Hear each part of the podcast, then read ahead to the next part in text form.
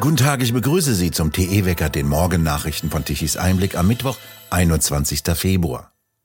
Jetzt wird alles gut. Bis Mitte März jedenfalls wollen Kanzler Scholz, Wirtschaftsminister Habeck und Finanzminister Lindner Konzepte für den Aufschwung erarbeiten. Wie Bild exklusiv erfuhr, sollen bei einem Treffen in drei Wochen die Pläne vorgestellt und beraten werden. Von Lindner heißt es, er will ein Wirtschaftswendekonzept vorlegen. Darin sollen Entlastungen für Firmen und Bürger und ein Bürokratieabbau enthalten sein. Darüber soll auch bei der FDP-Fraktionsklausur am 12. März beraten werden, wie gestern in der Fraktionssitzung der vom Untergang bedrohten FDP bekannt gegeben wurde.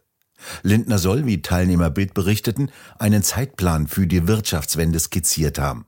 Ende April soll der Parteitag die Pläne diskutieren und absegnen und bis Sommer will Lindner dann die Umsetzung einleiten. Und ab Herbst soll dann alles wieder gut sein. Nein, das hat Lindner vermutlich nicht gesagt. Ebenso wenig vermutlich, wie er etwas von einer Wende der Energiewende gesagt hatte. In der Auseinandersetzung um jenes Treffen in dem Potsdamer Hotel hat das Medienhaus Korrektiv dem Landgericht Hamburg acht eigene eidesstattliche Versicherungen vorgelegt, die die Richtigkeit der Recherchen verbürgen sollen. Der Staatsrechtler Ulrich Vosgerau hatte, wie berichtet, Rechtsanwalt Carsten Brennecke beauftragt, die Korrektivredaktion abzumahnen, dass sie die falschen Textstellen löschen sollen. Korrektiv jedoch hatte die Textstellen nicht geändert, deshalb hat Brennecke einen Antrag auf eine einstweilige Verfügung vor dem Landgericht Hamburg gestellt. Stattdessen hat Korrektiv die acht eidesstattlichen Versicherungen vorgelegt. Allerdings handelte es sich nur um Beteuerungen, dass Korrektiv aus journalistischer Sicht den Inhalt der Veranstaltung richtig wiedergegeben habe. Man habe allerdings umfassend Quellenschutz zugesagt, deshalb könnten weitere Einzelheiten zu den Quellen nicht preisgegeben werden, so Korrektiv in einer Pressemitteilung vom Dienstagnachmittag. Die Quellen jedoch seien zuverlässig, betonte Korrektiv. Einen Tonmitschnitt will Korrektiv nicht gemacht haben. Das ist in Deutschland verboten. Ebenso ist es strafbar, falsche Versicherungen an Eidesstadt abzugeben. Das Bundesinnenministerium hat über eine mögliche Strategie zur Bekämpfung der AfD diskutiert. Wie die Neue Zürcher Zeitung berichtete, wurde während einer internen Klausur der entsprechende Vorschlag eines Teilnehmers besprochen. Bei dem Treffen war auch Innenministerin Faeser, SPD, anwesend. Das Innenministerium unterliegt einer strikten Neutralitätspflicht. Faeser sprach laut NZZ von einer Einzelmeinung, der sie sich nicht angeschlossen habe. Die NZZ veröffentlichte ein Bild einer Schautafel mit der Aufschrift der BMI Wunschbaum. Dort stand deutlich zu lesen, dass sich einer der leitenden Mitarbeiter wünsche, dass eine konkrete Strategie zur Bekämpfung der AfD entwickelt werde. Ein Ministerium darf jedoch nicht in den politischen Meinungskampf eingreifen.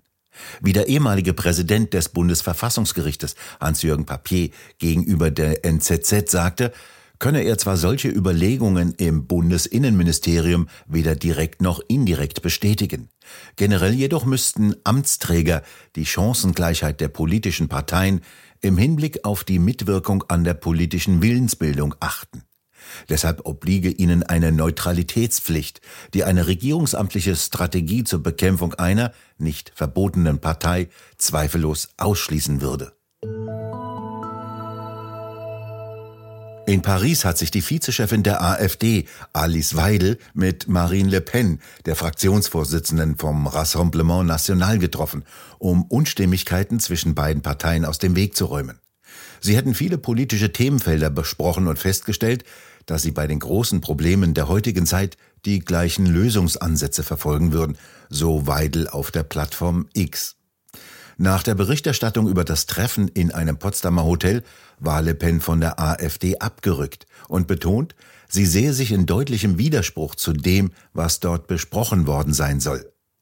Beide Parteien sitzen in einer Fraktionsgemeinschaft der ID-Fraktion im Europäischen Parlament.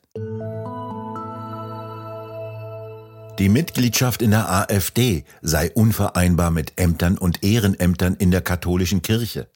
Dies hat der Vorsitzende der Deutschen Bischofskonferenz Betzing erklärt. Die Kirche solle danach die Stimme für die Demokratie, die Freiheit, die Europaaufgeschlossenheit und die Fremdenfreundlichkeit erheben, so der Limburger Bischof weiter. Auf der viertägigen Vollversammlung der Deutschen Bischofskonferenz in Augsburg wollen die deutschen Bischöfe über ein Positionspapier zur Zukunft der Demokratie reden. Auch die Bischöfe wollen ein Signal gegen den Extremismus setzen, hieß es. Die Bauernproteste gehen weiter. In der Nacht zum Dienstag haben Landwirte und Unterstützer das Zentrallager der Edeka-Genossenschaft in Neuenkruge im Landkreis Ammerland blockiert. Die Protestierer fuhren laut Polizei mit rund 50 Fahrzeugen vor und stellten sich vor die Zufahrten des Zentrallagers. Mitarbeiter und einige Lastwagen durften passieren, wie die Polizei mitteilte. Die Blockade wurde gegen 22.30 Uhr beendet. Auch in Nordhessen wurden die Zentrallager von zwei Lebensmittelketten von Landwirten blockiert. Zunächst seien in Melsungen rund 45 Autos und 10 Traktoren aufgefahren, wie ein Polizeisprecher mitteilte. Später wurde ein Zentrallager von Lidl in Edermünde mit rund 50 Fahrzeugen blockiert. Jetzt ist in Oberhausen auch der zweite ukrainische Basketballspieler nach einer Messerattacke gestorben.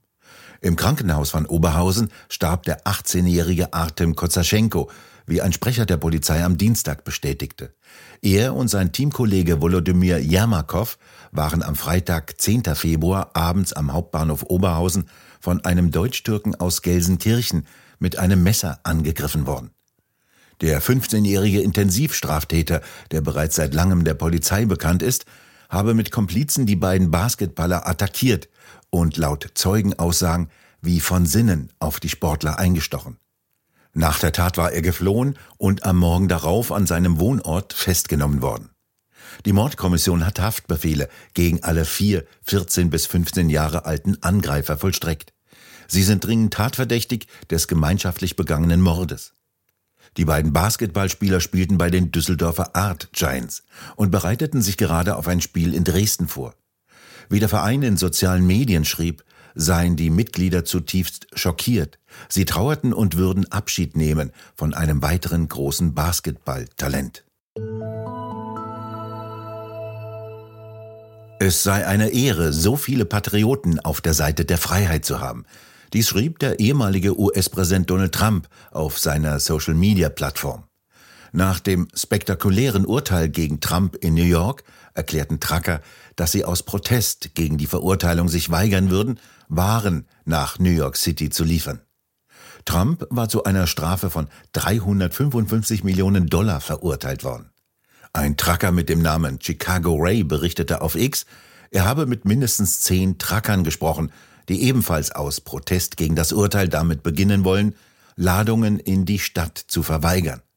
Drei seiner Kollegen hätten bereits dem Chef eine SMS geschickt und ihm gesagt, dass sie nicht nach New York City fahren. Er sei nur einer von vielen Millionen Lkw-Fahrern, die an Gott glauben würden und dieses Land liebten. Er stehe zu Trump, weil Trump zu ihm stehe. Trucker für Trump sei nicht nur ein Slogan, sondern es sei wirklich so, so Chicago Ray. Er stellte später zwar klar, dass er kein Anführer einer Bewegung sein wolle. Jeder Lkw-Fahrer solle auch mit Blick auf Familien- und Arbeitssituation seine eigenen Entscheidungen treffen. Er aber stehe zu Trump. Gestorben ist Deutschlands Fußball-Weltmeisterschaftsheld von 1990, Andreas Brehme. Der 63-Jährige erlag einem Herzinfarkt. Zur Legende wurde Andi Brehme durch sein Elfmeter-Siegtor gegen Argentinien bei der Weltmeisterschaft in Italien. Nach einem Foul im Strafraum an Völler sollte eigentlich Lothar Matthäus den Elfmeter schießen. Doch ihm war die Sohle des Fußballschuhs gebrochen. Mit dem neuen Schuh mochte er nicht schießen und überließ Brehme den Vortritt. Der platzierte den Ball mit rechts ins linke untere Eck. Der argentinische Torhüter flog zwar in die richtige Ecke, aber zu spät, obwohl der Ball nicht sehr hart geschossen war, aber sehr präzise am linken Innenpfosten vorbei ins Tor.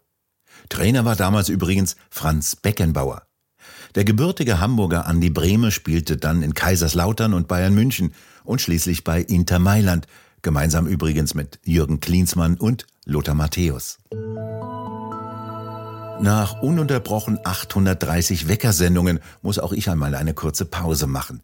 Ab morgen vertritt mich deshalb mein Kollege Alexander Heiden beim täglichen Wecker.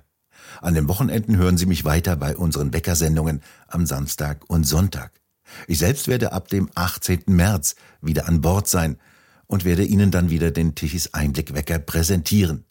Ich bedanke mich in jedem Fall dafür, dass Sie regelmäßig dabei sind, uns die Treue halten und natürlich auch für die vielen Spenden, ohne die ein Unterfangen wie Tichys Einblick nicht möglich wäre. Noch kurz zum Wetter. Viele Flächen stehen in Norddeutschland immer noch unter Wasser. Das ist schlecht für die Landwirte, die mit ihren Maschinen noch immer nicht auf ihre Äcker können. Eine leichte Warmfront ist heute Nacht nach Deutschland gekommen und hat leichte Niederschläge mitgebracht. Am Nachmittag kommen von Westen neue Wolken an und bringen wieder weitere Niederschläge. Im Süden dagegen bleibt es heute freundlich und trocken mit viel Sonnenschein. Für die nächsten Tage zeichnen die Wettermodelle ein starkes Tief von Westen mit kräftigen Niederschlägen. Die Temperaturen heute bewegen sich zwischen 9 und 12 Grad. Und immer noch gibt es keine zuverlässigen Daten über die Lage am Strommarkt.